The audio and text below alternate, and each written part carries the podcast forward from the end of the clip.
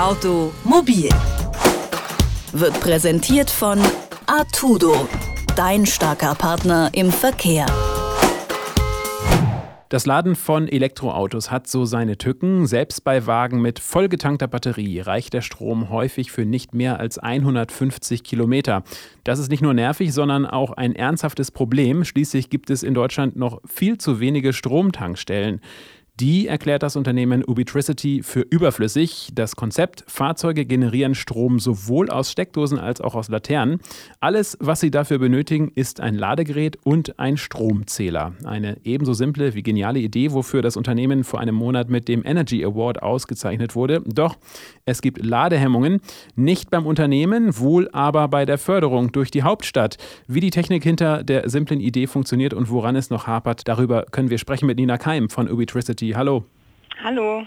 Ubitricity, das setzt sich zusammen aus Ubiquitous und Electricity und bedeutet so viel wie allgegenwärtiger Strom für Elektroautos aus der Laterne oder Steckdose. Wie soll das funktionieren? Ganz genau. Ubiquitous Electricity heißt überall verfügbare Elektrizität. Wir wollen bei Ubitricity die Ladeinfrastruktur flächendeckend bezahlbar machen. Das funktioniert so, dass mit uns Autofahrer ihren mobilen Stromzähler eingebaut im Ladekabel samt dem Mobilstromvertrag zum Ladepunkt mitbringen.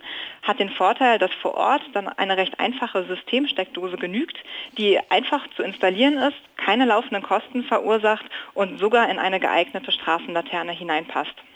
Bei Ubitricity kommen mobile Stromzähler zum Einsatz, die Autofahrer entweder im Ladekabel oder eingebaut im Fahrzeug zum Tanken mitbringen. Und dann, was passiert dann? Bezieht jedes Fahrzeug den gleichen Strom für den gleichen Preis? Nein, ganz im Gegenteil. Ubitricity ermöglicht das Zählen und Abrechnen von Strom für den mobilen Stromzähler. Das heißt einerseits, dass Energieversorger äh, ihr Portfolio erweitern können und mobile Stromzähler mit dem eigenen Strom beliefern können. Für Autofahrer hat das den besonderen Vorteil, dass sie die Freiheit bei der Stromanbieterwahl genießen, die sie auch von zu Hause kennen. Sie können also ihren Stromanbieter für den eigenen mobilen Stromzähler frei wählen und perspektivisch sogar den Strom der eigenen Solaranlage vom Dach auch unterwegs laden. Und wie wird abgerechnet? Abgerechnet wird ähm, monatlich über, äh, über eine Rechnung von allen Ladevorgängen, die Sie an allen Ubitricity-Systemsteckdosen vorhatten. Und die flattert dann genau wohin? Die bekommt genauso, wie Sie es von der Mobilfunkrechnung von Ihrem Handy zum Beispiel kennen, kommt die Rechnung monatlich äh, einmal ähm, zu, nach Hause zum zum Nutzer. Transaktionsgenau wird dort aufgelistet, welche Ladevorgänge wo und wie viel, äh, wo durchgeführt wurden, welche Strommengen entnommen wurden und äh, wie tatsächlich dann der Endpreis monatlich aussieht. Und Ubitricity setzt äh, auf mobile Kommunikation bei der Abrechnung. Ist die nicht besonders leicht zu manipulieren? Nein, wir, wir setzen alle ähm, Schutzmaßnahmen ein, die nötig sind. Also es ist eine sichere äh, Kommunikation über das Mobilfunknetz mit einer Ende-zu-Ende-Verschlüsselung. Nun könnte man ja auch mal fragen, ob ich nicht einfach mein Elektroauto an meine Steckdose in meiner Garage anschließen könnte. Das wäre doch auch eine ganz sichere Geschichte, oder? Ähm, Sie können sicherlich ähm, auch zu Hause laden. Allerdings zeigen äh, Studien, dass das Laden einerseits unterwegs oder das Laden beim Arbeitgeber oder im Mehrfamilienhaus einen großen Anteil der Ladevorgänge ausmachen wird. Dabei ist es aber so, dass Ihnen der Strom in der Regel nicht wie beim eigenen Stellplatz zu Hause geschenkt wird, sondern dass eine Abrechnung transaktionsgenau möglich sein muss. Von daher äh, ist es wichtig, dass, wie gesagt, auch der Strom gezählt wird. Am 23. Oktober hatte Ubitricity den Energy Award in der Kategorie Fortbewegungsmittel des Jahres gewonnen.